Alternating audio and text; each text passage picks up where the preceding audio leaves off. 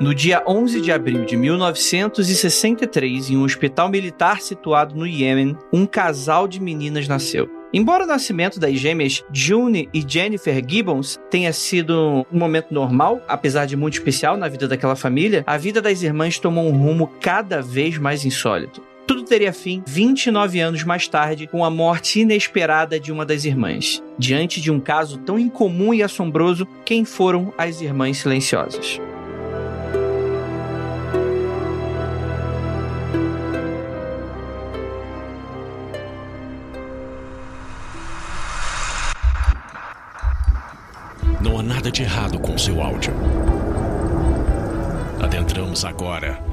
Através dos seus sentidos.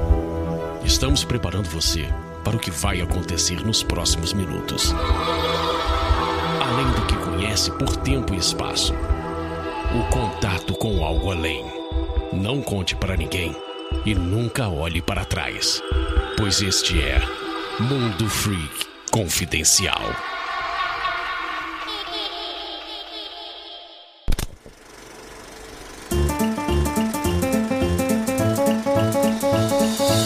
E chegamos aqui agora na área de recadinhos do Mundo Frio Confidencial. E aí, gente, tudo bem com vocês? Prometo que vai ser bem rapidinho o anúncio com você. Primeiramente, gostaria de lembrá-los que somos exclusivos do Spotify. Você pode escutar a gente baixando sempre o seu aplicativo do Spotify, escutando pelo navegador, pelo site, pelo celular, tem para tudo, tá bom, gente? Lembrando a todos que o agregador do Spotify é completamente gratuito para escutar podcast. Você não tem propaganda interrompendo o seu, a sua diversão e você tem diversos recursos que vários outros agregadores têm, né?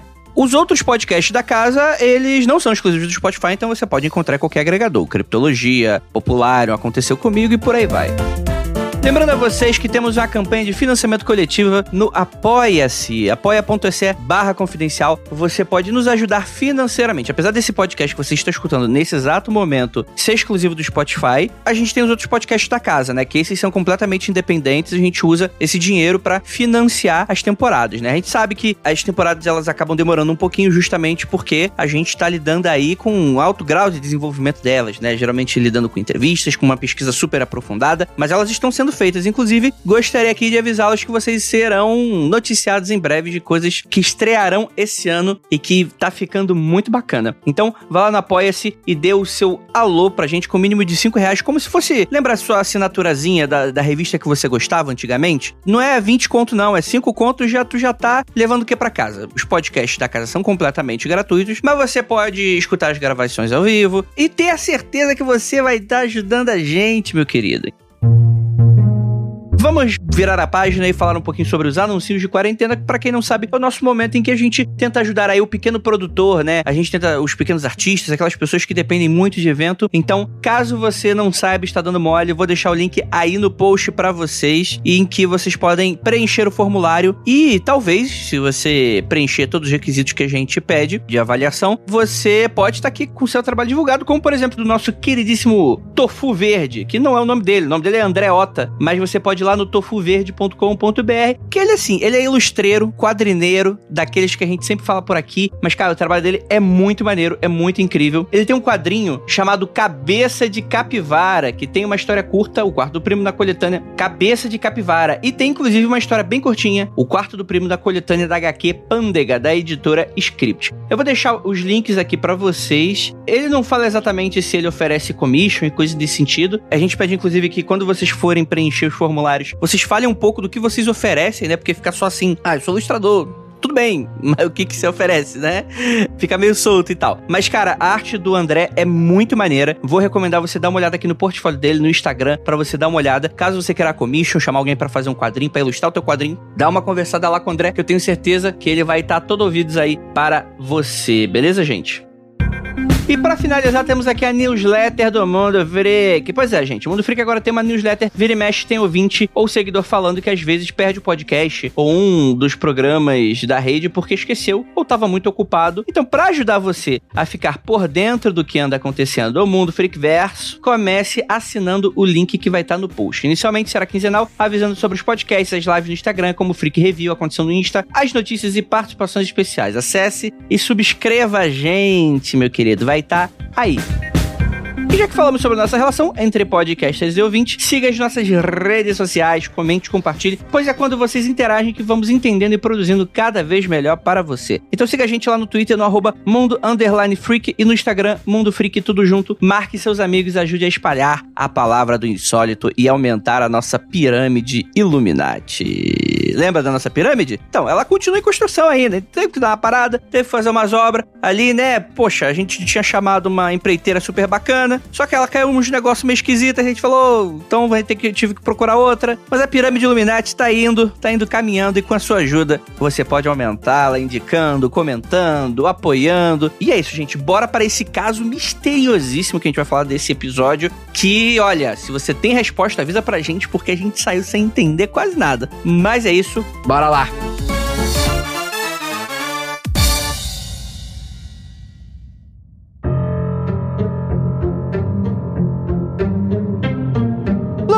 Belas noites, queridos ouvintes. Está começando o seu Mundo Freak Confidencial e dessa vez com um, caso misterioso, assombroso e que, por que não, sobrenatural, talvez? Eu sou André Fernandes e temos aqui a minha trupe de quíntuplos. Ao meu lado, temos aqui ela, nossa queridíssima Jay. Oi, pessoal, tudo bem? Hoje a gente vai falar aí desse caso que realmente ficou na minha cabeça durante muito tempo. Eu acho esse caso interessantíssimo. Olha aí. Temos aqui também nossa queridíssima Ananda. Olá, galera. Olá, ouvintes. Eu espero que vocês estejam bem na medida do possível. Eu tenho um grande interesse por histórias de gêmeos. Eu acho muito intrigante. Inclusive, eu venho de uma família com alguns pares de gêmeos, né? A gente tem essa tendência gostosa na minha família de fabricar gêmeos.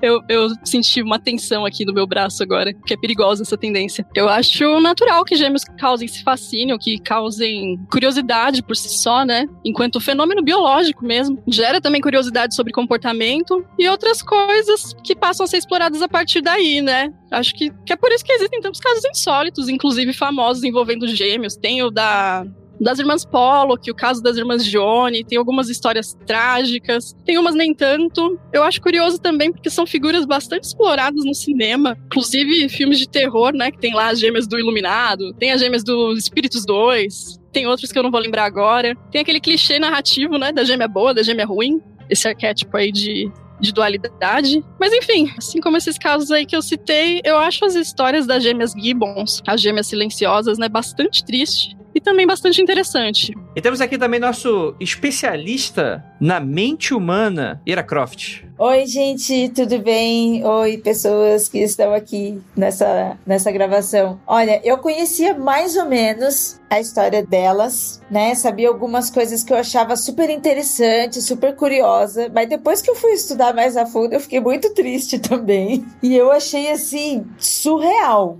porque assim tem muitas camadas ali, muitas camadas. É muito mistério. Aí quando você acha que tá resolvendo um mistério, vem e aparece outro. E nossa, assim, que trajetória, gente. Escutem esse programa com muita atenção e muita curiosidade, porque a vida delas rendeu muita coisa. E temos aqui nosso especialista com estudo, nesse sentido, que oficial, Michael. Boa noite, pessoal. Boa noite, boa tarde, né? Olá para todos e todas. É, eu tô aqui também para dizer que quem tem nome composto também pode sofrer de alguns problemas aí, tais quais as gêmeas. Eita, rapaz. Não tem aquela galera que, que o nome é tipo assim, é, é, é João Ricardo. Aí a pessoa gosta de ser chamada de Ricardo e não de João. Então, Andrei, é o meu exemplo, porque eu sou Maicon Rodrigo, minha família me chama de Rodrigo na escola, enfim, faculdade eu sou Maicon e durante um tempo eu tive transtornos em função do meu nome. Olha aí, ó. Olha que, que ótimo. Que excelente saber quem tá chamando um transtornado aqui pra, desse podcast. Eu tive um rolê parecido com o do Maicon. Eu não sei se vocês sabem disso, mas eu tenho um segundo segundo nome, né? Que é Tamires.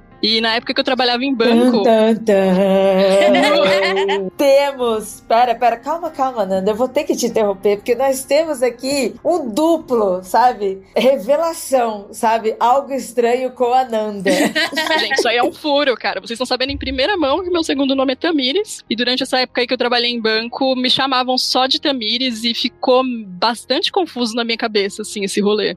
Por sorte, isso acabou. Não é mais assim hoje. Entendi. Pois é. Mas é é, no Magicano, então, você é, é a Nanda e aqui você vai ser a Tamires no Mundo Freak, é isso? Ela vai confundir minha cabeça, mais confusa do que já é, né? Ah, mas tem que ser. Isso é bem intrigante, eu não sabia que chegava a confundir tanto assim o nome. Eu não tenho, né? O meu nome é único, né? Eu não tenho nome composto, nome duplo, então eu... Brincadeiras à parte, assim, é, confunde sim, né? Ainda mais no meu caso, né? Quando eu fui alfabetizado, eu fui alfabetizado como Michael, né? Meu primeiro nome foi Michael, só que na minha família era Rodrigo, então quando tava lá todos os priminhos escrevendo o nome, brincando e tal, eu escrevia Michael, né? E aí o pessoal, ah, você é burro, seu nome é Rodrigo, você não sabe escrever seu próprio nome. Traumas de infância.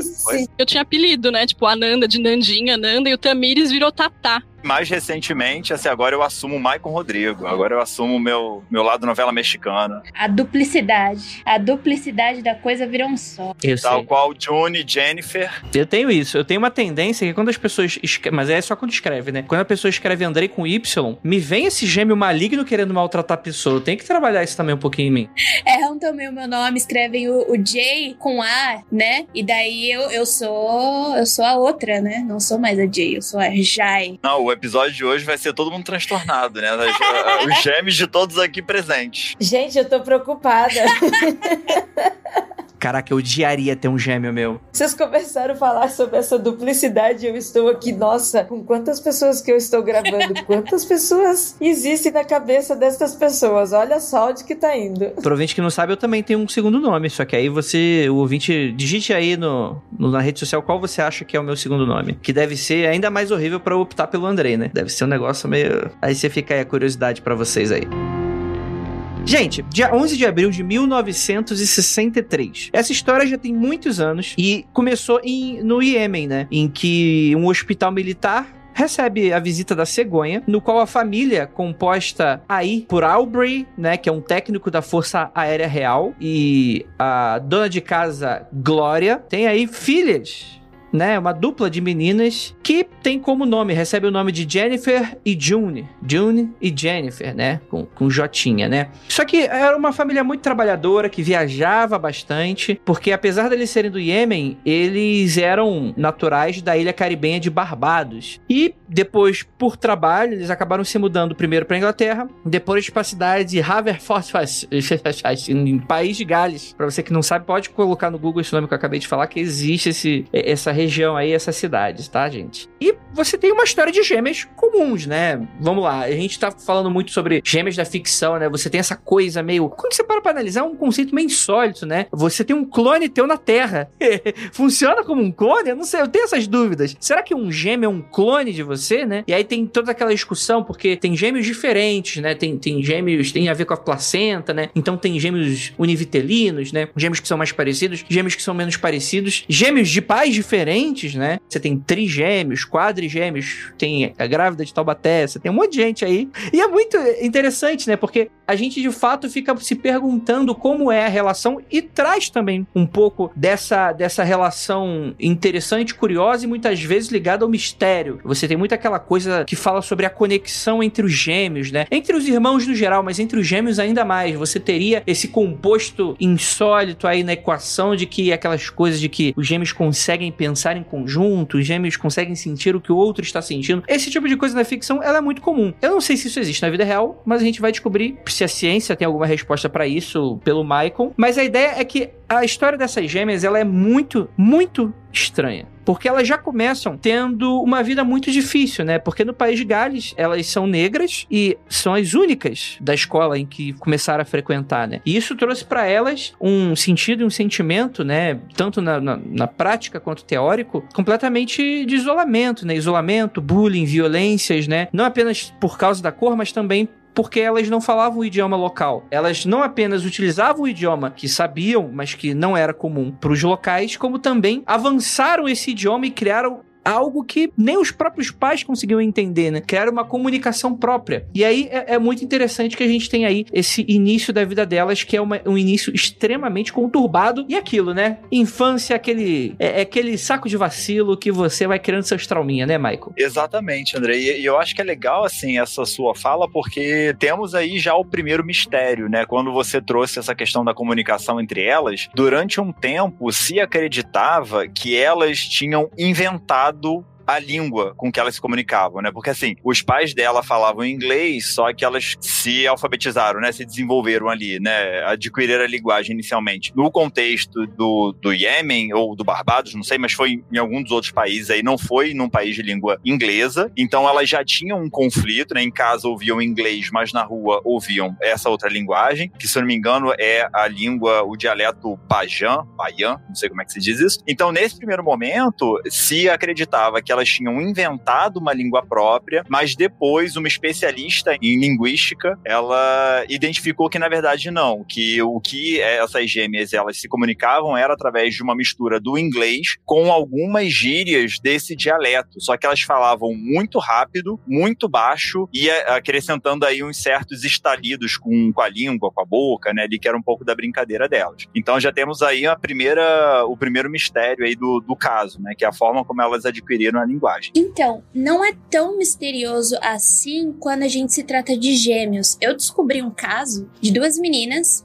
o nome delas é Grace Virginia Kennedy e elas se autodenominavam de Poto e Cabem. E era mais ou menos isso que aconteceu com as irmãs Gibbons, porque elas não falavam em casa, elas ficavam com a avó que falavam alemão e fora os pais, né, falavam inglês. E só que quando elas nasceram, elas tiveram algumas crises de epilepsia e o médico falou que elas iam ter problema de desenvolvimento, cognição e etc. Por conta disso, elas começaram a ficar um pouco isoladas e elas acabaram só comunicando entre si, né? Então elas criaram um dialeto, um dialeto que misturava inglês e alemão. Então eu acho que o fato de você também ficar um pouco isolado, né? De você só ter aquele seu gêmeo, é, eu não acho tão absurdo gêmeos criarem, tipo, brincadeiras próprias ou até linguagens próprias. E isso já é uma primeira característica, né, da, da criação de gêmeos que diferencia, né, de, de outras crianças e em outras sequências aí de filhos, né? Então, o estudo com gêmeos, ele é muito valorizado, né, no meio acadêmico como um todo, porque como o Andrei falou lá no início, início, os gêmeos seriam quase, principalmente os gêmeos monozigóticos, né? Eles seriam quase que clones, né? São geneticamente iguais ou muito parecidos. Então, desde a década de 20, a gente tem registros de pesquisas científicas que tentam estabelecer gêmeos monozigóticos, mas que cresceram separados, tenta se estabelecer qual foi o desenvolvimento desses gêmeos, né? Que tipo de doenças que eles tiveram igual, diferente, características de personalidade, né? Então, os estudos com gêmeos monozigóticos eles ajudam muito para a determinação do que, que são comportamentos geneticamente determinados e o que são comportamentos socialmente moldados, por exemplo, né? E aí, assim, com outros gêmeos, né, os gêmeos biviterinos e eu, eu vou acrescentar um tipo de gêmeo aí pouco conhecido na sua lista, Andrei. São gêmeos com tempos diferentes de gestação, tá? Então, até três meses, você pode ter uma diferença de até três meses de gestação entre um gêmeo e outro. E aí, assim, com gêmeos bivitelinos, né, ou, ou outros tipos de gêmeos, você tem essa, essas características próprias dos gêmeos, né, que é brincadeiras internas, é essa aproximação maior no desenvolvimento, mas que já não é tão determinado pela biologia em si, né, você não tem essa coisa tão parecida. Você esqueceu um tipo também de gêmeo aí que eu também não citei, que é o gêmeo do mal, que é o gêmeo que ele vai te levar pro, pra maleficidade, que vai se vestir igual você, né, acho que a Nandinha citou rapidamente da novela mexicana, tem que tomar muito cuidado com esse, que esse aí destrói vidas. Fica a denúncia Ruth Raquel. É o estereótipo da Rutinha e da Raquel. Exatamente, exatamente. Mas é muito interessante, né? Isso você falou é algo que me, me interessa muito e eu acho que interessa toda a sociedade, né? Que é quase como se fosse um. É antiético você pegar pessoas iguais e fazer a vida delas inteira ser um experimento científico. Quando a gente tá falando de gêmeos, eu acho que é interessante porque, ah, a natureza que fez, né? Então a gente tá vendo o que que, tá, que que rola, né? Quer dizer, se a gente separar esses gêmeos, se eles irem pra um certo tipo de sociedade, um certo tipo de cidade, receber certo tipo de estímulo, como ele vai reagir perante o outro, sendo que talvez o, o, geneticamente eles sejam muito parecidos, né? Como é que isso vai, vai determinar, né? A, a, gente se molda ou a gente nasce do jeito que é? Eu acho que isso é muito interessante, né? Nos estudos de psicologia, a gente já tem um outro caso bizarro que, que daria um episódio, que é o caso do jovem Alexander, né? Então, dentro do, do behaviorismo radical, a gente tem lá o, uma, um psicólogo chamado Watson, que ele tinha essa ideia. Ele falava assim, a frase dele era, me dê um bebê bebê e eu transformo ele num bandido, num artista, em, sei lá, em alguma outra coisa. Nessa perspectiva de que se você pega um bebê desde a infância, você consegue moldar ele para ser qualquer coisa. E aí chegaram a fazer aí um certo experimento com esse jovem Alexander que deu merda no fim das contas, né? Obviamente. Eu também queria comentar, o Michael estava falando, né, sobre como a sociedade molda essas pessoas, né, e elas vivem, né, um experimento, tá todo mundo tentando entender sobre gêmeos, mas além de, desse estudo de pesquisa científica, acadêmica, também isso é muito perceptível no nosso dia a dia, nas vivências também. Quando a gente olhar, olhar a nossa volta, a gente lembrar de pessoas, né, e a Nanda vai poder até falar mais ainda, porque se a Nanda falou que é de família de gêmeos, é, todos os gêmeos que eu conheço começo a família tratou de forma diferente dos outros filhos. E assim, tipo, por exemplo, ah, lá em registro, que é o interior rural, que não tem ninguém, não tem um cientista lá, sabe? Porque era uma colônia, né? Não tem cientista, hoje tem, gente, né? Mas tô falando de origem. E aí lá já tinha, pô, e estas pessoas já tinham esse comportamento social de tratar os filhos diferentes, na escolinha era diferentes. E não é uma maneira também pejorativa, né? Não se se tratava mal, também não é uma maneira de, de deixá-los especiais, é só uma maneira diferente. E eu lembro de perceber isso, sabe? Eu perceber isso na escola com as crianças quando tinha algum gêmeo, sabe? Todo mundo sabia quem que era, todo mundo sabia coisas acerca deles. E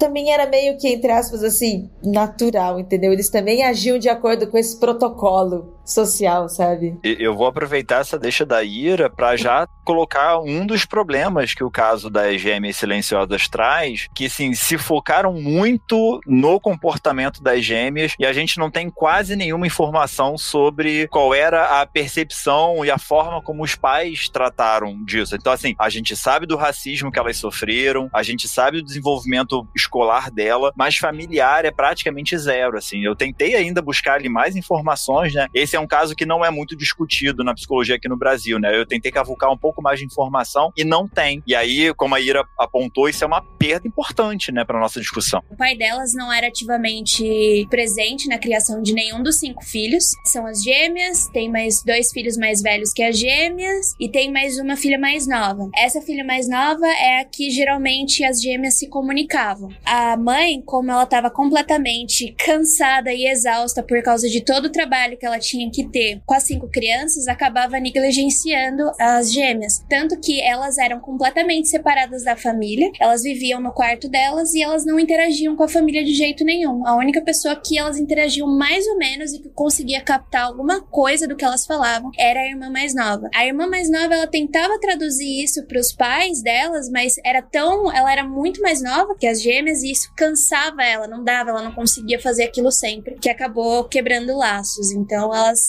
eram totalmente isoladas da família. A vida toda delas, além deste mistério central, são várias coisas que vão acontecer, mas é, sem queimar a pauta, depois de muitos anos, quando ela fala sobre isso. Ela fala até de uma maneira meio lúdica, sabe? Que ela e a irmã estavam sentadas e elas combinaram não falar mais com ninguém, sabe? Sabe? De uma forma assim, parece que elas estavam brincando e de repente essa brincadeira se tornou algo assim real. É, é uma dúvida minha na pauta. Elas já tinham essa tendência, né? Eu acredito que antes da, do começo da vida escolar, eu acho que é normal isso pro gêmeo, né? De já tá, ficar um pouco isolado mesmo, contar mais um com o outro, e eu acho que a coisa foi progressiva e foi endossada, né, pela vida escolar. Elas foram se isolando cada vez mais, assim. Teve uma série de fatores aí que foram contribuindo para elas meio que acharem, acho que um abrigo uma na outra, né? Exatamente. De uma forma bastante tóxica, bastante doentia, mas sim. Sim, porque além do que a gente tá falando, a gente tá falando desse início, né, de como elas eram tratadas e o ouvinte já, obviamente, já entendeu que isso acaba se tornando parte da motivação delas, né? Que essa é a questão de não apenas você ter essa questão do isolamento e auto-isolamento, quer dizer, elas só confiavam uma na outra. Eram crianças que estavam se desenvolvendo, a gente sabe muito pouco dos pais, mas a gente entende como é importante esse ambiente escolar para também o desenvolvimento de crianças, né? Né? E, e, e, é um lugar em que elas foram completamente rechaçadas e encontraram esse momento uma na outra, como a Nanda falou. E é interessante porque não apenas você tinha essas questões de linguagem, dialeto, você vai ter também essa coisa de brincadeiras esquisitas que elas começaram a desenvolver entre elas, né? É de fato elas criaram um, um fantástico mundo de Bob ali entre elas. Então você tinha essa questão de uma fingindo que era outra, uma acordava e falava que, que, que era outra na verdade, né? Elas tinham uma relação quase simbiótica muitas das vezes de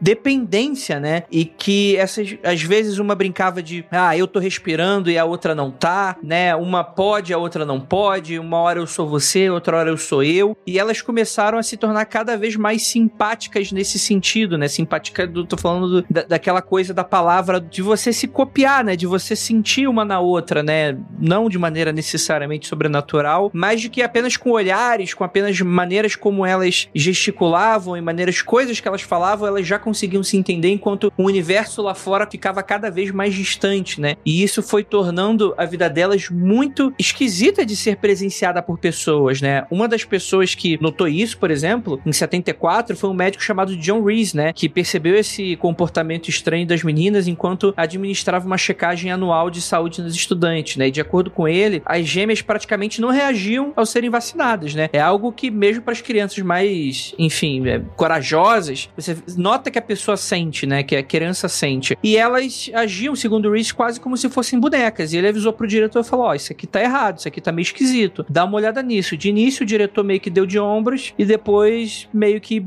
notou-se que deveriam fazer alguma coisa, né? Inclusive a Jane, né? A June, é, a Jane é a que tá gravando com a gente. Calma, Jane. A, a June. ela contou anos mais tarde, né? Que ela, ela comentou o seguinte: um dia ela acordava e se tornava eu, e no outro eu acordava e me tornava ela. E nós costumávamos dizer entre nós: devolva a mim mesma, se você me devolver para mim, eu a devolverei para você. Então, assim, né? Aquela coisa brincadeira saudável, né? De, de criança, né? De incorporar uma na outra. Eu vim até com essa pergunta pro Maicon, é, ficou muito confuso para mim esse rolê. Eu queria saber mais sobre esse problema que elas tiveram de desenvolvimento do indivíduo, né? Elas não sabiam mais quem era uma, quem que era outra, uma hora uma era outra. Como que é essa parada, assim? Beleza, não, é, isso é, é interessantíssimo, né? Eu vou entrar numa uma perspectiva mais psicanalítica, né? Porque a gente, particularmente, eu ainda não tive muito acesso a, a outros tipos de pesquisa nesse sentido, mas é, em termos psicanalíticos, existe uma certa concepção que é o que a gente chama de estádio do espelho, né? Que diz que assim, que a, o modo como a gente se apropria do nosso ego, como a gente forma o nosso ego, ele necessariamente passa pelo outro. Então, um exemplo é por que, que se chama estádio do espelho, né? É, nós não temos acesso ao nosso próprio rosto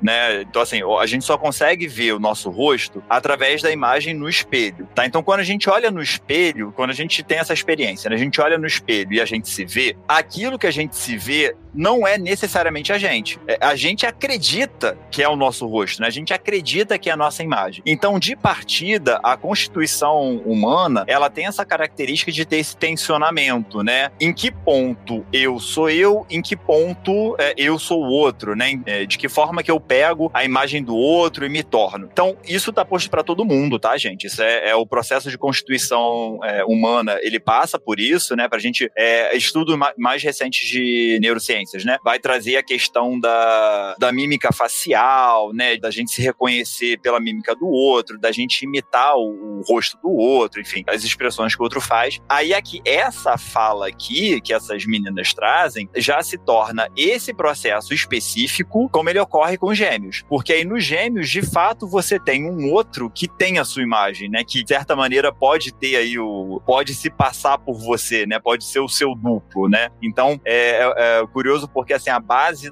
de uma ideação paranoica, né? Assim, do, o, o delírio paranoico de perseguição, ele é o quê? O outro quer tomar o meu lugar, né? O outro quer me matar, o outro quer tomar meu lugar. Então, todo mundo tem aí uma basezinha paranoica, né? Por conta desse processo de desenvolvimento da, da própria imagem. Só que aí no caso das gêmeas, né, o especificador é essa mistura, né? É isso que vai tornar esse caso ainda mais complexo, porque de fato elas parecem que se fundem uma na outra, né? Elas trocam de personalidade, elas trocam de nome, enfim. E aí a, a confusão toda vai se desenvolvendo aí. Isso já se caracteriza como uma, um transtorno de personalidade, algum problema psiquiátrico que vai sendo acentuado conforme as, a, as crianças podem crescendo ou não? Isso é uma coisa que todo mundo passa e passou, acabou. Não, é, não, isso não é considerado ainda um transtorno de personalidade, né? O transtorno de personalidade, né? Ele só pode ser diagnosticado na adolescência a partir da. Na verdade, assim, ele só pode ser diagnosticado depois dos 18, 21 anos, que é quando você tem a maturidade biológica e a maturidade cerebral. Só que os sintomas precisam ter começado antes, né? Precisam ter começado por volta de 13 ou até antes na infância, né? Mas na infância, a gente não pode entender isso ainda como um transtorno de personalidade por conta do processo de formação da personalidade e da própria maturação biológica. E aí eu, eu vou voltar também um ponto, né? Porque no contexto lá em que elas param de falar com as pessoas, que elas só falam entre si ou falam muito pouco com as pessoas, é, existe um, um nome para esse comportamento que é o chamado de mutismo seletivo, que é quando a pessoa ela tem capacidade cognitiva e, e fonológica de falar, só que ela se recusa. Tá? Então, esse sintoma, ele é. Eu ia falar que ele é comum. Ele não é comum, tá? Assim, mas ele é normal no contexto em que crianças mudam de ambiente. Né? Então, por exemplo, trocou de escola ou entrou na escola, separação dos pais, morte na família. Algum elemento que muda o contexto da criança pode levar ela a, principalmente se essa criança ela já apresenta tendência à fobia social, né? a dificuldade em falar com os outros outros, pode levar ela a aderir a esse mutismo seletivo, que é quando ela então se recusa. Mas, em geral, esse sintoma, ele se dissolve espontaneamente, né? Assim, então, é, não é necessário, a princípio, né? Não é necessário psicoterapia, nem, nem medicação, nem nada assim, porque vai se dissolvendo. E aí, no caso das, dessas gêmeas, o agravante é uma retroalimenta esse mutismo seletivo da outra. Porque entre elas não tem mutismo, né? Entre elas, elas conversam. E aí, isso acaba suprindo aí uma necessidade de que elas então não precisam falar com as outras pessoas. E aí é por isso que esse sintoma então se manifestou por tanto tempo, né? Se tornou uma característica aí sim da personalidade das duas. Entendi, muito doido. Conforme o Michael foi falando, eu lembrei de um dos pares de gêmeos, né, que a gente tem na família. A gente tá com quatro hoje, já foram cinco. eram tios avós meus, né, que já são falecidos, então a gente tá com quatro. Nenhum deles é univitelino, né? Nenhum deles é idêntico. Mas um par de gêmeos em particular que é o Davi e a Yasmin, eles são diagnosticados, né, com autismo. Eles já estão com 10 anos hoje. E é muito parecido. É, embora eles não sejam gêmeos idênticos, é uma menina e um menino. O processo todo, desde quando eles começaram a crescer e a andar, demoraram para falar, demoraram para começar a se comunicar. E quando começaram, se comunicavam só um com o outro. Ficaram ficavam mais apáticos, né, mais distantes da gente, assim, não interagiam muito. E a gente só começou a suspeitar mesmo que tinha alguma coisa errada quando a gente viu que a fala demorou demais e eles eram apáticos em relação a frio, por exemplo, fome. Eles ficavam muitas horas com fome, não sentia frio, não sentia calor, não se queixavam de nada, né? E aí que a gente começou a investigar. E conforme eles foram começando a se comunicar, a falar mais, eles ainda continuaram mais um com o outro, assim, eles são assim até hoje.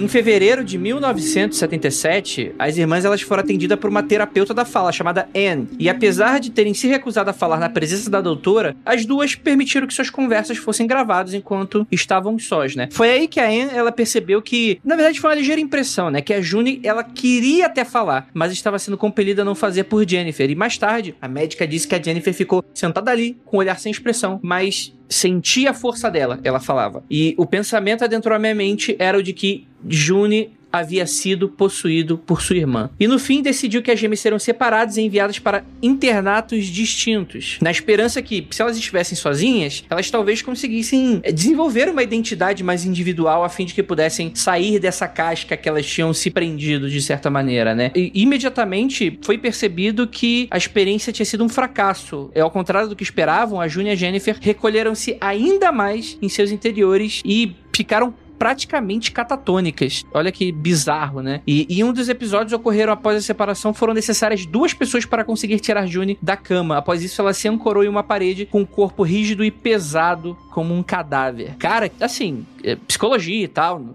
sei lá, mistérios da, da, mente humana, mas isso é muito interessante, né? Praticamente entrar em coma. Eu primeiro queria fazer um comentário sobre psicologia década de 70, né? Que aí, de novo, a gente volta lá na, na, naquela, naqueles outros casos, né, dos episódios anteriores, que década de 70 podia tudo e qualquer coisa. Então, assim, essa decisão por separar as gêmeas é uma decisão sempre muito complicada, assim, né? Então, é, existe um outro histórico, né, de um outro caso também, parecido com os parentes da da Ananda, né, que ela relatou aqui agora, que eram também dois gêmeos autistas que também tentaram fazer esse processo de separação e teve o mesmo efeito, né, desse efeito mais catatônico, enfim. Então, o, os gêmeos que tinham desenvolvido habilidades é, cognitivas, motoras e tal, eles regrediram depois da separação. Então, aqui de novo, a gente tem um problema de ética e técnica da psicologia e da psiquiatria da época, que é você constata o problema, você quer resolver o problema a qualquer custo sem entender qual é o problema, né? Então, assim, essa separação forçada é, teve aí como o resultado dessa catatonia. Então, apesar de todas as dificuldades, a presença de uma e outra ajudava elas a seguir na vida, né? Assim, né? Então,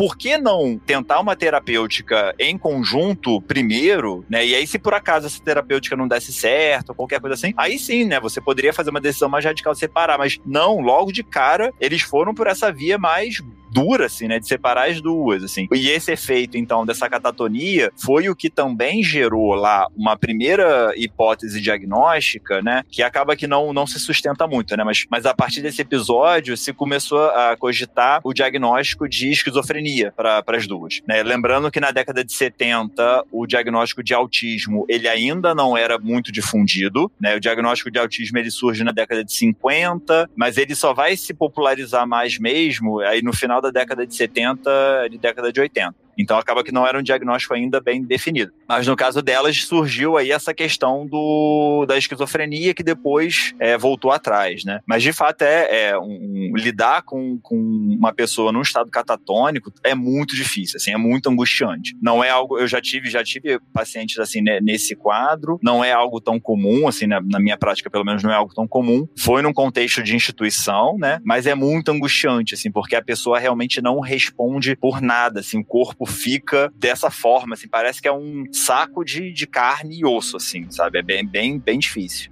O Maicon, ele apontou sobre os problemas da psicologia na década de 70, 60, 70. No caso delas, elas se comunicavam com as pessoas, sim, só que não da forma que é o convencional de uma pessoa falar com a outra. Então, por exemplo, quando elas estavam em casa, elas às vezes mandavam bilhetes para os pais, até mesmo quando elas estavam no hospital, elas tentavam se comunicar com os guardas, ou mais pra frente a gente vai ver na prisão, através de bilhetes. Então, será que se, ao invés de separar as duas totalmente de forma radical, não tivesse explorado mais outros tipos de comunicação não convencional, no caso sem ser falando, etc., será que não teria resolvido? Será que não teria mudado algum aspecto? Então a gente vê aí que o problema da psicologia ser ainda uma ciência que está se desenvolvendo, andando a, a passos curtos ainda, também foi problemático para o caso delas. É o que eu vejo bastante. E além disso, né, eu acho que isso também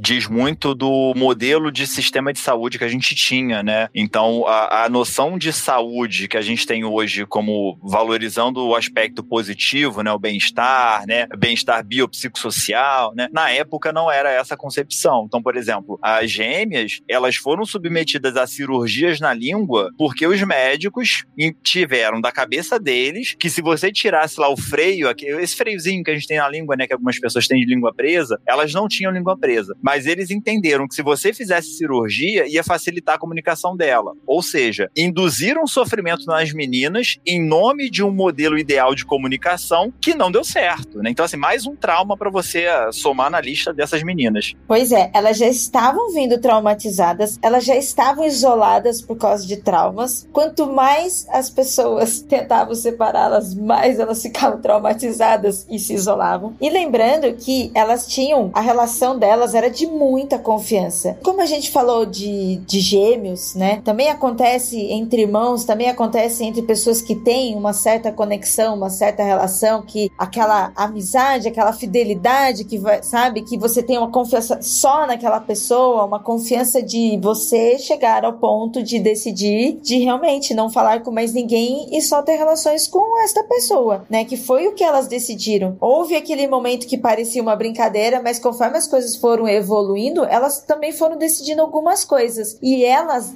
disseram que elas queriam se comunicar com as pessoas. Elas falaram isso. Só que, como a Jay falou, não era da forma com que as pessoas estavam esperando. E além da, das cartinhas, alguns desses experimentos, alguns desses testes, elas permitiram sim que as pessoas chegassem mais perto, tanto para fazer a gravação, para tentar entender. Elas estavam assim dispostas a ter alguma conexão com alguém, mas além do trauma, não tinha conexão com, com elas, né? Eu acho que isso é interessante porque isso dialoga muito com o nosso episódio do, do experimento de Stanford, por exemplo, né? Se o Michael lembrar, né, que, que fala sobre essa questão da psicologia de, às vezes, estar tá mais preocupada em martelar um prego que está reagindo de uma maneira diferente do que você espera, do que, de fato, deixar a parada saudável, né? Você quer resolver, você quer equalizar, né? Tipo, ah, não, tem que falar da maneira como as pessoas, aspas, normais falam, né? É claro que não era saudável a maneira como elas estavam agindo, mas, ao mesmo tempo, soa muito como isso também, né? No meu ponto de vista. E como o Michael falou, né? Mais um trauma para gêmeas ali, né? Mais uma pedrinha do castelinho delas ali. E depois desse trauma, elas, depois que elas foram reunidas, elas se prenderam ainda mais entre si, né? É, a confiança que existia com elas se tornou mais forte, agora, além de ser mais forte, mais isolado ainda, né? Mais engessado entre elas. E, claro, né? Eu também ia ficar muito puto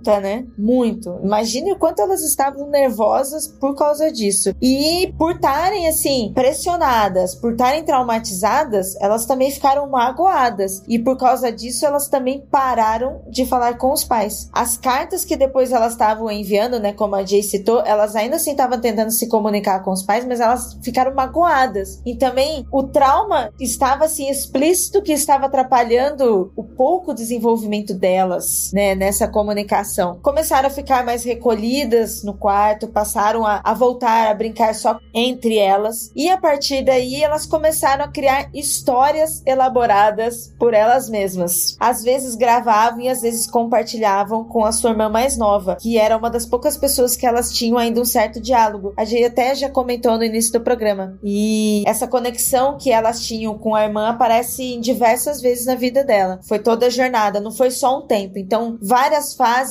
delas, essa irmã ainda teve presente. June Jennifer, em 2000, né, saiu um artigo na revista New Yorker em que a June falou: Nós tínhamos um ritual. Nós ajoelhávamos juntas à cama e pedíamos a Deus perdão por nossos pecados abríamos a Bíblia e começávamos a entoar cânticos e a orar como loucas. Nós rezávamos para que ele não nos deixasse machucar nossos familiares ao ignorá-los e para nos dar força para falar com a nossa mãe e com o nosso pai. Não conseguíamos fazer isso. Era muito difícil, muito difícil. É, dá para perceber que, né, o lamento que elas estavam vivendo, né, com toda essa situação. Me chama a atenção, né, nesse trecho, duas coisas, né? Uma é um reconhecimento de um sentimento de, de culpa, né? Aí um, um medo de não machucar os familiares, assim, então como se elas tivessem o desejo de fazer mal aos outros, né? Então isso chama atenção, né? Porque não seria comum num quadro, sei lá, de autista, alguma coisa assim. Então, o que, que é isso? Segundo, é eu senti falta também da gente poder ter mais acesso para ver como é que é a relação da religiosidade dessa família, né? Porque chama atenção também elas ficarem pedindo perdão a Deus Deus, orar, ter esse ritual, como elas chamam. Então, assim, isso foi uma coisa completamente criada da cabeça delas, ou elas viram e reproduziram, porque se elas conseguem ver e reproduzir, identificam que elas conseguem estabelecer sentido com o mundo, né? Então, aqui ficou meio sentir falta de ter mais informações, né, na, na discussão do caso clínico, né, sobre esse ponto, assim, da própria família, né? Se a gente for pensar, assim, num, num trabalho terapêutico com a família, poderia ter sido melhor elaborado. É inegável também que a culpa cristã que elas estavam sentindo, inseridas ou não no ambiente de muita religiosidade, de alguma forma elas foram impactadas por isso, seja até mesmo no hospital, até porque antigamente em hospitais psiquiátricos também se utilizava bíblias e rituais assim, é, de ter cruzes, sabe? De, sabe, aqueles momentos de desespero, abrir a Bíblia. Então, então também pode ter sido influenciado por isso. São várias influências que ela passou por isso e que acabaram moldando também. Além do que a Jay vai falar com mais propriedade. O que eu ia falar é pra gente só se situar um pouquinho que elas já saíram do hospital e que o diagnóstico delas foi o seguinte: como elas eram tão juntas, elas nunca. Isso não sou eu falando, tá? É o diagnóstico que foi dado. Que elas eram tão juntas que elas nunca iam conseguir arranjar um emprego ou conseguir carreira acadêmica. Então elas eram apenas uma, então nada disso era viável. O que aconteceu elas começaram a receber aqueles contra-cheques do governo de pessoas que não são aptas a interagir, ter trabalho e, entre muitas aspas, atitudes de pessoas normais, né? De atitudes normais que, que era aceitos ali naquela época. Então, é, é isso é importante porque elas estão aos 16 anos, então elas não estão frequentando mais a escola, elas saíram do hospital e elas também não conseguem empregos. Eu acho interessante que fique evidente também nessa citação o quanto não é bem uma escolha, né? Não é bem uma vontade não se comunicar. Elas simplesmente não conseguem, cara. Elas não acham um jeito e também não existe nenhum esforço da comunidade psiquiátrica de psicologia da época em ajudar elas a se comunicarem de outras maneiras, tá né? isolando elas cada vez mais. Elas não, não têm mais o que fazer. Você não tá conseguindo falar nem com seus pais, nem com os médicos. E você tá sendo também proibido de falar com as outras pessoas, de ter atitudes normais em sociedade, né? Então parece que elas estão sendo cada vez mais marginalizadas. O que, que você faz nessa situação? E isso é tão comprovado, isso é tão certo que elas poderiam sim desenvolver atividades remuneradas e ter empregos, só que não emprego que as pessoas esperavam, e também se comunicar muito bem e não da forma como as pessoas esperavam, que por conta desse isolamento, depois que elas saíram, passaram por tudo isso, por conta desse isolamento e do trauma, elas começaram a escrever e muito bem. Elas começaram a escrever peças e, e fantasias e começaram a desenvolver uma paixão pela escrita criativa e bastante, né? Fizeram um curso por correspondência, começaram a escrever ali, né, com pouco dinheiro, começaram a desenvolver bastante histórias e venderam histórias de forma independente. Por questões né, desse histórico delas, vários traumas, né? Foram isoladas, foram julgadas, sofreram racismo, sofreu tudo, né? Todo tipo de violência marginalizada. Quando elas começam a se reerguer, quando elas começam de novo a tentar se comunicar com as pessoas e a se reconectar com as pessoas, as pessoas também não gostam do que elas estavam escrevendo, porque elas escreviam histórias de mistérios, de crimes, e aí as pessoas começaram a achar muito estranho o que elas estavam escrevendo. E começaram começaram a problematizar, porque elas escreviam sobre jovens atraentes, problemáticos, que cometiam crimes. Ou seja, como qualquer jovem da idade delas. Exatamente. É, é, isso que a Ira falou é muito bacana, porque assim, nesse processo, né, desse curso de escrita criativa, tem uma característica também que foi muito marcante, assim, delas, é que assim, elas se inscreveram no curso, era por correspondência, né, então elas tinham que mandar, né, pro, pro professor lá o que elas estavam escrevendo, e elas colocavam tudo como se fosse uma única pessoa escrevendo. Eram eram as duas, mas ela mandava como se só fosse a June, se eu não me engano, né? Então elas entendiam que esse processo da escrita, né, era um processo das duas. E aí quando elas iam escrever, era justamente assim, esse conteúdo mais de mistério, de aventura, de violência, que imediatamente as pessoas interpretaram que elas iam cometer esses atos. E aí as pessoas voltaram a fazer todo um controle ali, todo um cerceamento delas, porque eles entenderam que elas tinham aí era, era um aviso patológico de que fariam mal a alguém. E ao mesmo tempo, para a gente ter noção, né, fizeram um levantamento de que só nos diários dela, né, ao longo dos anos, elas escreveram mais de um milhão de palavras, tá? Então, assim, Andrei, que é escritor, pode dizer, isso é muito ou é pouco, Andrei? Calma aí, deixa eu abrir aqui o Word, um segundinho. é muito.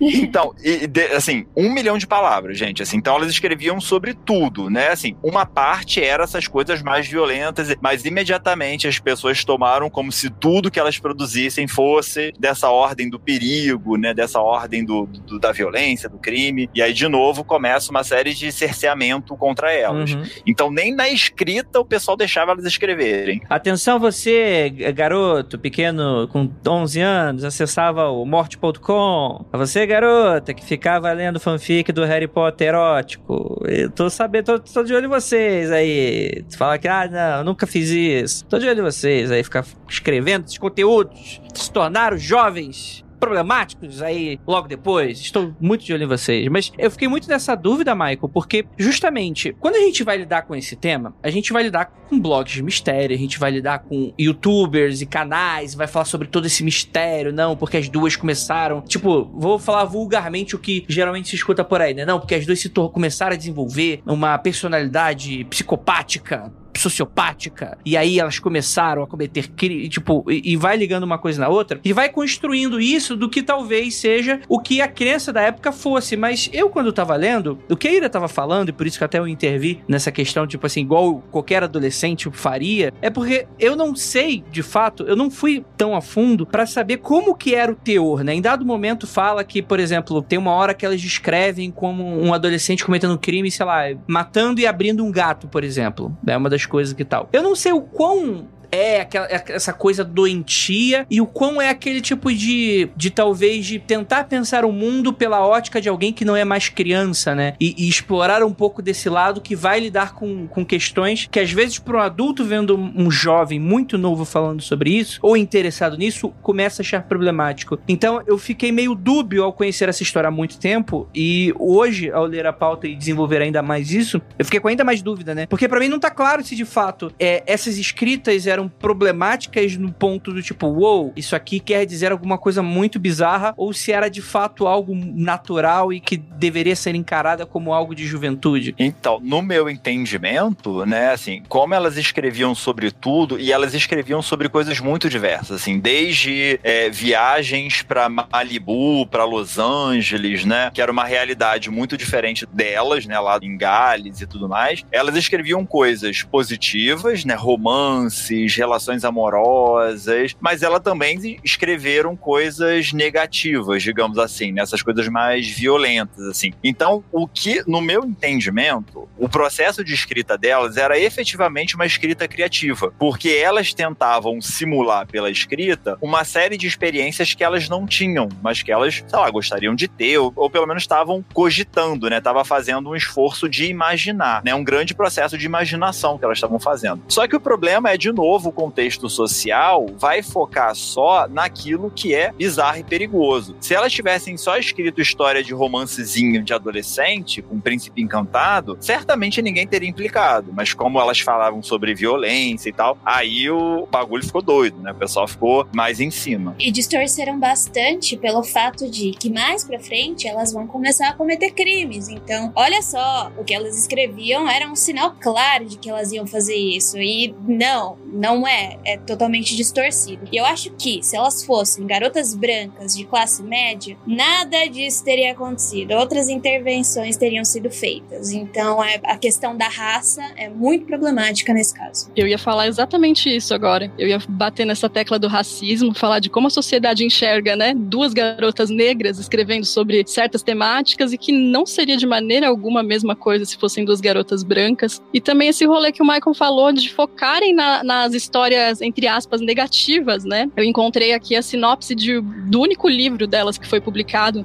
que é o The Pepsi Cola Addict, o livro conta a história de um garoto americano de 15 anos que é viciado em Pepsi Cola e tem um relacionamento com a sua namorada Peg. Ele é seduzido por sua professora, ele vai pra prisão por um roubo fracassado, porque ele estava ocupado bebendo Pepsi Cola na loja e ele não notou a chegada da polícia. E ele também vê um guarda sendo esfaqueado até a morte. E depois disso as coisas também não vão muito melhor para ele depois que ele sai da prisão. O livro é basicamente isso. Então eu acho que talvez focaram nessa parte só, né, do rolê delas, mas elas escreviam sobre infinitas outras coisas. Rolê de jovem, gente, é jovem sendo jovem. Nossa, e assim, elas eram super criativas, elas escreveram muitas coisas, sabe? Então, tipo assim, olha a facilidade que elas tinham para desenvolver narrativas, para escrever, coisas que tanta gente aí estão fazendo faculdade.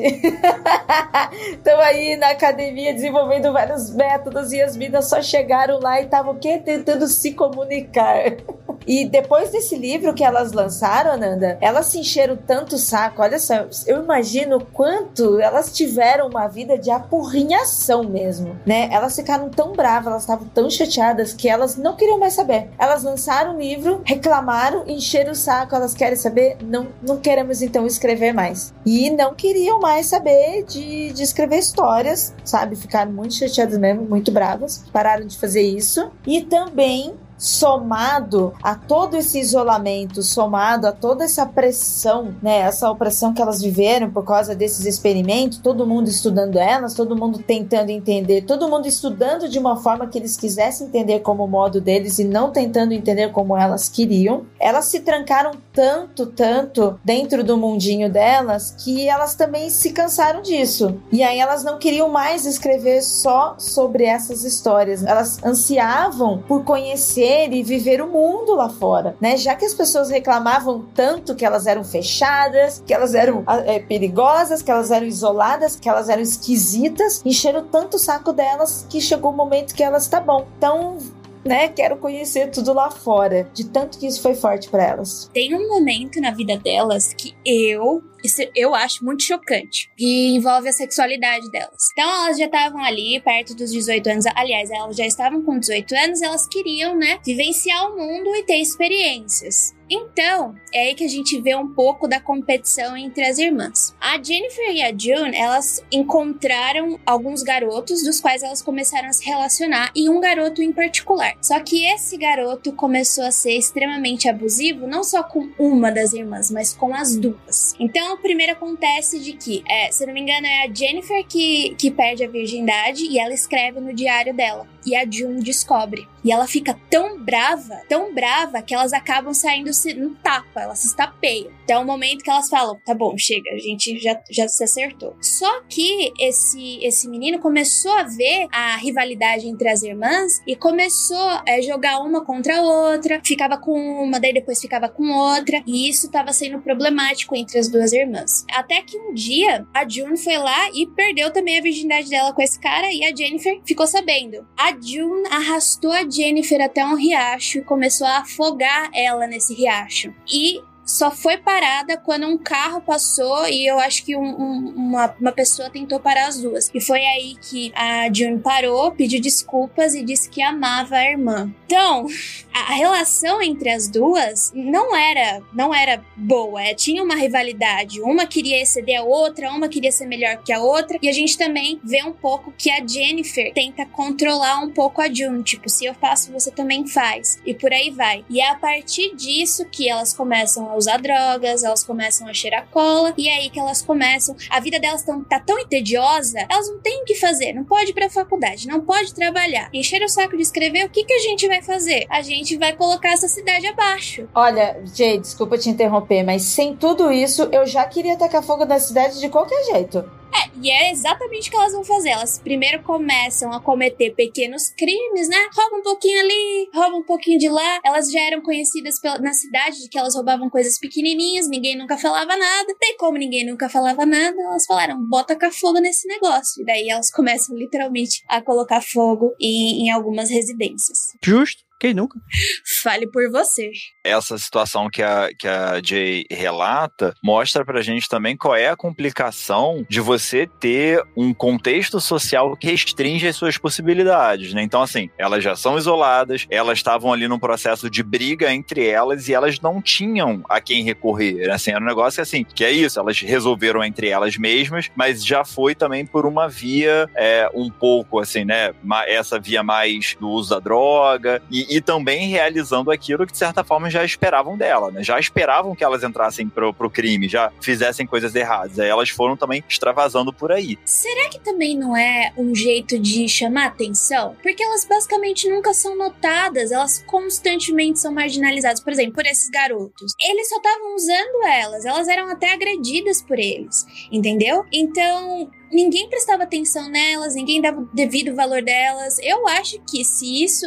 Eu falando de mim, que nem a Ira falou, né? Com tudo isso acontecendo, pô, colocar fogo nas coisas, porque não tem o que fazer. Eu preciso de alguma forma. Eu tô pedindo ajuda, eu tô tentando me comunicar, ninguém tá me ouvindo, pelo amor de Deus, façam alguma coisa. Ou na escola, a escola permitiu com que elas saíssem cinco minutos antes para que ninguém vissem elas, porque elas sofriam um bullying tão ferrado, mas tão ferrado, elas eram alvos, porque, tipo, elas tinham os também que frequentavam a mesma escola, mas elas eram o alvo. Daí era permitir, a escola permitia, olha, pode sair cinco minutos antes para ninguém te ver puta. E esse bullying que elas sofriam, que é um bullying racista, era um apartheid. Porque elas eram diferentes de todo mundo ali. Então todas as pessoas se afastavam e ainda empurravam elas para mais longe, sabe? Então, tipo assim, elas estavam, como a gente já falou, marginalizadas por todos os lados, né? Por qualquer coisa. Cara, é uma bola de neve de desgraceira, né? Uma coisa atrás da outra, assim, tipo, é muito cruel, é muito triste mesmo. Por isso que não surpreende em nada o comportamento delas aí no final da adolescência e começo da vida adulta. Não que seja normal, né? Mas é,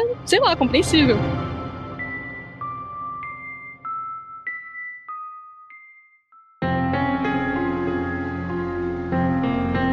Mas é em 81, né? 1981, que elas provocaram um incêndio que foram presas e em seguida foram transferidas para um hospital de segurança máxima para criminosos insanos. Sim, esse hospital tinha alguns serial killers muito famosos. Elas foram colocadas em um lugar onde tinha serial killers de tipo. Tem um que é o estripador de Yorkshire que matou, é, fez 22 vítimas e, e matou 13 mulheres. Como é que você coloca duas irmãs que elas não falam num hospital desse? Que inteligente, né? Nossa, parabéns. E novamente, nesse hospital, eles também tentaram fazer a terapia de separação delas. Eles tentaram por várias vezes, né, fazer que elas fizessem atividades separadas para desenvolver, né, autonomia, individualidade. E de novo, também foi uma situação muito complicada. Assim. Então, depois que eles viram que não estava dando muito certo, eles até uh, pensaram outras formas de tratamento que incluíssem elas. Então, eles fizeram lá o que eles chamaram de escriptoterapia, né, que seria uma, uma terapia pela escrita, né? E aí incentivaram elas a voltar a escrever e tudo mais. Mas foi um período também muito tenso, assim, por isso, né? Porque elas estavam nesse ambiente com vários outros criminosos, com tipos de crimes diferentes, separadas, vulneráveis. Sim. É, não, é, é, foram tratamento de, de medicamentoso, né? De antipsicóticos e coisas nesse sentido, né? Foram os piores anos, assim, segundo os relatos mais pra frente que, que a Juni resume, né? Abre aspas aspas, nós vivíamos 12 anos de inferno, elas ficaram presas durante 12 anos, porque não falávamos. Tínhamos que trabalhar duro para conseguir sair. Nós fomos até o doutor, nós dissemos: Veja, eles queriam que nós falássemos, nós estamos falando agora. E ele disse: Vocês não vão sair, vocês vão ficar aqui por 30 anos. Nós perdemos as esperanças. Na verdade, eu escrevi uma carta para o Ministério do Interior eu escrevi uma carta para a rainha pedindo que ela nos perdoasse, que ela nos tirasse dali, mas a gente estava preso. É, é, bem, é bem difícil, né, cara? Bem difícil retratar isso, né? A gente também acabou até citando lá no experimento Stanford sobre abolicionismo penal, justamente por causa dessas e outras coisas né? Do quanto pessoas são mal julgadas, maltratadas, punidas, né? Porque estamos falando de, de sistemas punitivos. A gente falando do caso delas agora e como e por ser um podcast, por a gente estar tá esmiuçando isso, a gente fica assustado, é doído, é doído ouvir isso, mas é muito mais comum do que a gente pensa, muito comum mesmo. Sim, total, né? Elas acabam saindo só em 93 foi determinado que elas seriam transferidas para uma instituição de segurança mínima em Gales, mas após chegarem no novo local, o médico descobriu que Jennifer havia cochilado durante a viagem, mas não estava acordando. E após ser levada para o hospital, Jennifer foi declarada morta em razão de uma súbita inflamação no coração. E aí talvez seja esse o ponto mais estranho de toda essa história que ela já é completamente aterrorizável, né? Que fala um pouquinho sobre como que foi exatamente todo essa, além é claro de, da conclusão dessa história, né? Que não termina porque a June ela está viva até hoje, se eu não me engano, né? Não, não, não vi notícias recentes de sua morte, mas que a Jennifer teria morrido nesse momento em que elas ganham liberdade, né? Fica um pouco desse agridoce de que não é nem uma liberdade, né? Elas estão numa instituição de segurança mínima, mas ainda assim dá um pouco dessa sensação de de perda, né? E aqui, Andrei, a hum. gente já tem um novo nível de mistério desse caso, né? Que é justamente a morte dela, né? Então, assim, fizeram a autópsia, né? E aí a, autópsia é objeto de discussões até, até hoje, assim, né? Porque, na verdade, é, ela, ela apresentou essa, essa inflamação, né, no coração, né? Então, na verdade, o coração dela parecia até que já estava no nível de necrose, que poderia ser consequência dessa inflamação. E, é,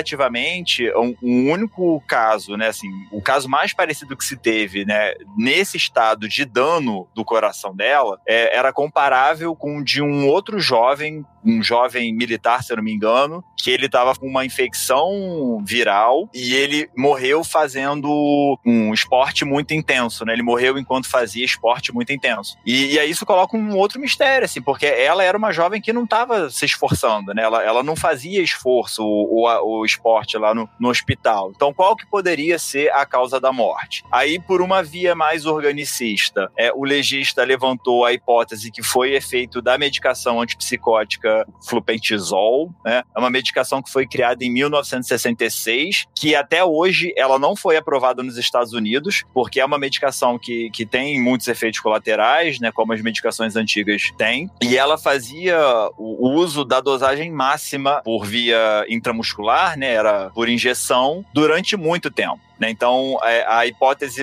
mais biológica, né, passa por essa lesão, né, que foi ocorrendo no organismo dela a longo prazo. Só que aí, numa hipótese mais psicológica, chama muita atenção isso, né, ela ter morrido justamente no, no momento em que elas estavam prontas para sair. E aí isso me remete um pouco uma discussão que a gente tem também no campo da psicologia sobre algumas mortes súbitas que podem ser de causas psicogênicas, né, de causas psicológicas, né, da pessoa entra entra num estado, seja de ansiedade, seja de depressão, né, em que a pessoa pode a qualquer momento, sem uma causa biológica bem determinada, ela pode ter uma falência assim dos órgãos, ela simplesmente apaga e morre assim. Então, no caso do falecimento da Jennifer, fica também esse mistério, né? Essa essa coincidência bizarríssima, né? Que foi ela morrer no dia em que elas iam ser liberadas, né? Depois a June até fala sobre isso, né? Sobre o que teria sido ali um, um acordo entre elas, né? Em que a Jennifer teria se sacrificado para que ela pudesse continuar viva. Mas de novo a gente tem um problema aí, né? Para identificar essa causa causa, porque essa vai ser uma construção posterior, né? A June vai falar sobre isso depois, né? Enfim, mas fica aí mais um mistério. É, essa era uma dúvida minha que eu ia perguntar para vocês, inclusive, porque deixa mais misteriosa ainda essa história da morte da Jennifer, né? O fato delas terem feito um pacto de morte. Isso. Elas sabiam que uma delas só ia ser livre se a outra morresse, porque elas já estavam num grau ali, né, de, de interdependência entre elas que não tinha mais solução. É, e a minha dúvida era justamente essa: se esse pacto foi feito antes, se existe relato desse pacto antes, ou ou se isso só surgiu depois da morte da Jennifer. Eu ouvi relatos antes. Eu ouvi relatos de que as duas, elas competiam entre si quem iria morrer para que a outra vivesse. Porque era assim, como elas eram só uma e as duas juntas não estavam conseguindo ter uma vida normal, uma delas precisaria morrer. E quem falava isso sempre era a June, porque a June ela não aguentava mais a situação. Aparentemente, segundo os relatos é, psiquiátricos, a June era que era submetida às ordens da Jennifer, né? Elas têm muitos comportamentos diferentes dentro da, dos hospitais. Por exemplo, uma, elas andam em, em passos quase sincronizados. Quando uma tá parada na frente da cela, quando você olha para a cela da outra, a outra tá fazendo exatamente a mesma coisa. E quem fazia, quem ordenava esse tipo de movimento, esse tipo de comportamento era sempre a Jennifer. Então, em vários diários da June tá escrito: "Eu tô vivendo no inferno, eu não vou conseguir mais viver desse jeito e a gente só vai viver de fato quando uma morrer. E a June que falava: Eu preciso morrer, eu preciso sair dessa situação para que você viva em paz. Daí a Jennifer, muito assim, de forma calma, falou assim: Não, não tem problema, fica calma que isso vai se resolver. E foi logo quando elas foram pra, pra penitenciária de segurança mínima que isso aconteceu. Para mim, isso é o mais insólito de tudo. É, é, lembra muito, né? Se a gente for resgatar aqui, né, alguns relatos que a gente tem, né, clássicos, né? Tem um, um texto do Levi Strauss, né, o antropólogo Levi Strauss, que o Keller já citou algumas outras vezes, que ele fala sobre o conceito de eficácia simbólica, né, para dizer um pouco assim de situações de ritual, né, em que dependendo do tabu, né, dependendo da coesão de uma determinada sociedade, se a pessoa ela quebra um tabu, ela tem efeitos físicos daquilo, né, ela tem é, síncopes, tá? e pode chegar ao ponto da pessoa morrer, né, de ter uma morte súbita, né, que seria se diz uma morte cultural, né, de causas culturais. E aí a gente pode interrogar se nessa situação das gêmeas, se isso também não foi o que aconteceu, né? O pacto delas era tão forte que chegou a produzir esse tipo de efeito no próprio organismo. E eu acho que o total grande mistério, além de tudo isso, né, do que a gente tá falando, é de fato, vocês estão corretíssimos. Eu acho que aí é, é o clímax, o momento catártico de toda essa história, em que a gente tem essa conclusão que é extremamente bizarra, né? Porque é muito síncrona com tudo que está acontecendo. Porque quer dizer, se vocês me falassem que elas tinham feito pacto, elas já tinham consciência de que elas só seriam livres quando uma das duas morrer. É engraçado, porque não é se separarem, não é, não é perdão, não, é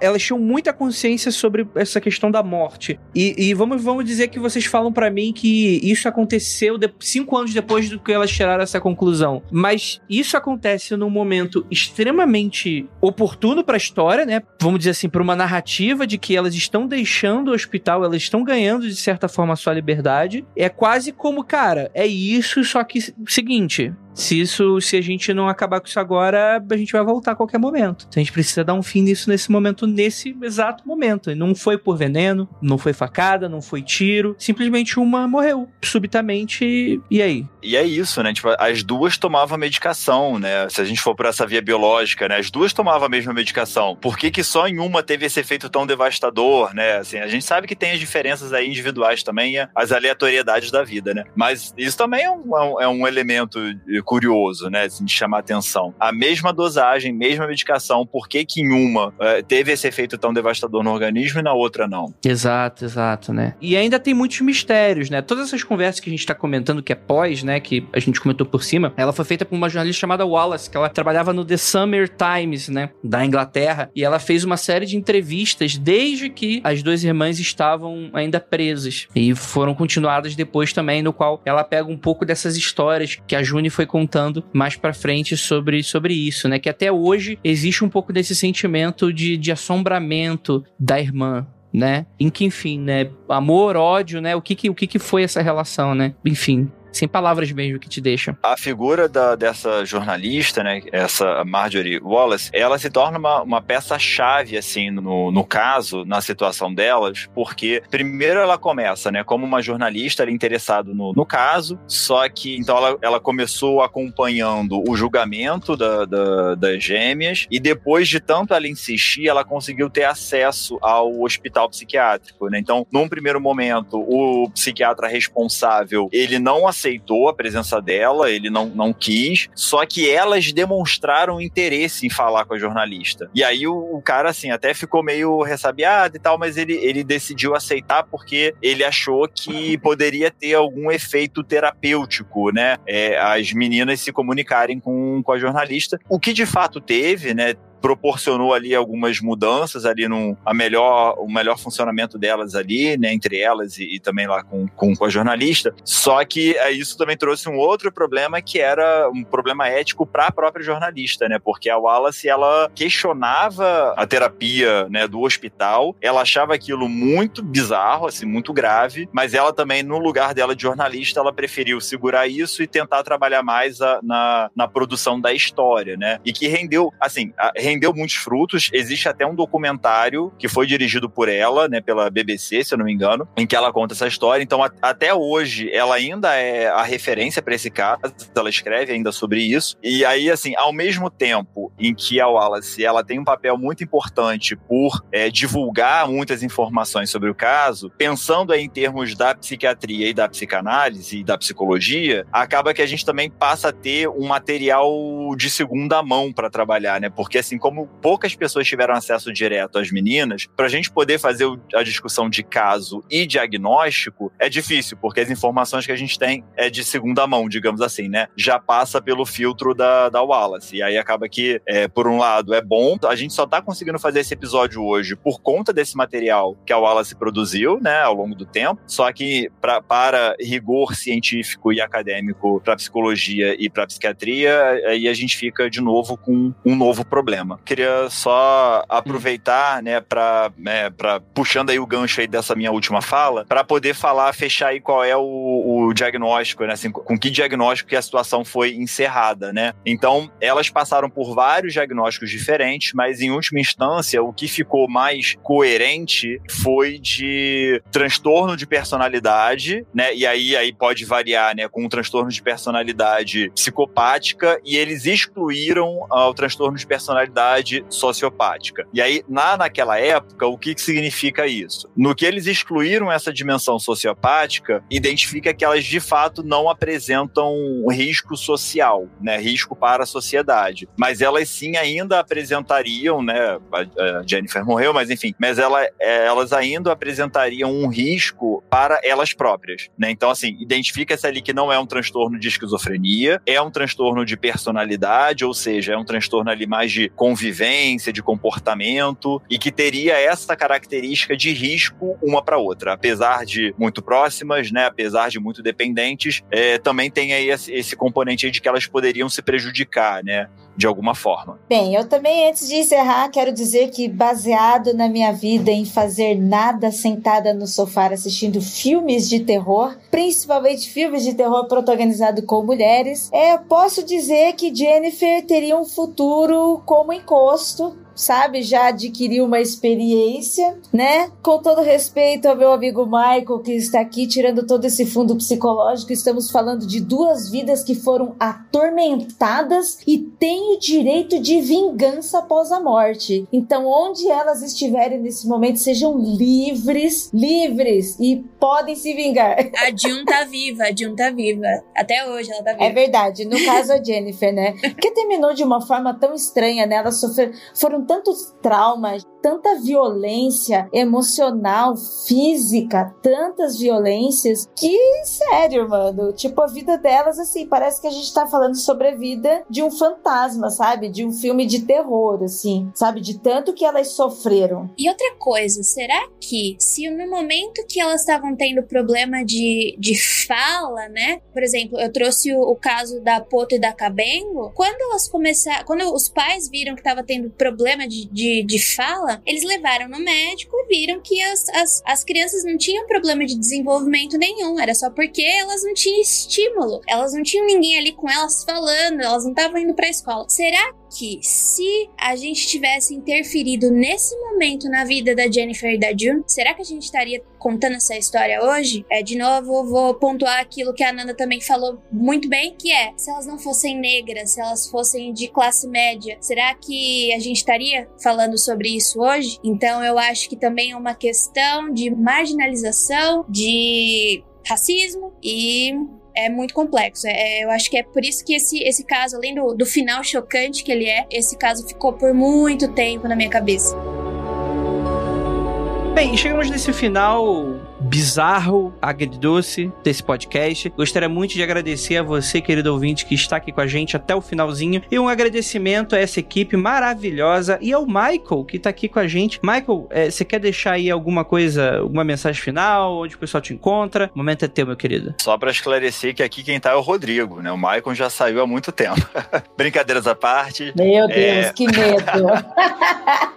Agradeço mais uma vez o um convite, é um prazer estar aqui participando do, do Mundo Freak. Então, quem quiser e quem tiver interesse, pode me procurar nas redes sociais, arroba Maidrigo ou arroba MaidrigoPsi no Twitter. Eu tenho tentado colocar ali algumas é, curiosidades de psicologia no Twitter, né? Não, não, não chega a ser ali um, um conteúdo muito extenso, mas tá, tem sido divertido a brincadeira. Vou tentar seguir. Vou aproveitar e vou deixar aqui mais uma dica aí para os queridos pauteiros. Um caso também super interessante para a gente elaborar, porque assim, existe um conceito em psicopatologia chamado de loucura a dois ou folie à deux gastando aqui o meu francês. E é um caso onde uh, duas pessoas se misturam ali no mesmo delírio, enfim. E tem um caso super interessante que são de duas irmãs, que no caso não são irmãs gêmeas, mas são de duas irmãs, que é um caso bem famoso da França, que são das irmãs Papin, né? Então é muito interessante, a gente seria um caso bacana de, de da gente poder discutir, porque diferente das gêmeas, que é um caso muito silencioso, essas duas elas causaram lá no final do século XIX. Queria falar que a thread do Michael é muito boa lá no Twitter, viu? Acompanhe. Tinha um outro caso que eu queria sugerir para vocês depois, é das quíntuplas do Canadá,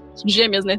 Cinco irmãs que foram confiscadas da família pelo governo porque eles viram potencial de lucro nessas gêmeas como entretenimento mesmo pra galera. E elas passaram a ficar sob tutela do governo, e isso foi desastroso pro histórico de vida delas. A família conseguiu recuperar a guarda muito depois, mas assim, já tava todo mundo muito zoado da cabeça. São as irmãs Dione. É isso aí, gente. É. Tem muito gêmeo aqui, né? Muita história doida. Gente, é isso. Gostaria de agradecer a sua presença aqui e aquilo não olhem para trás.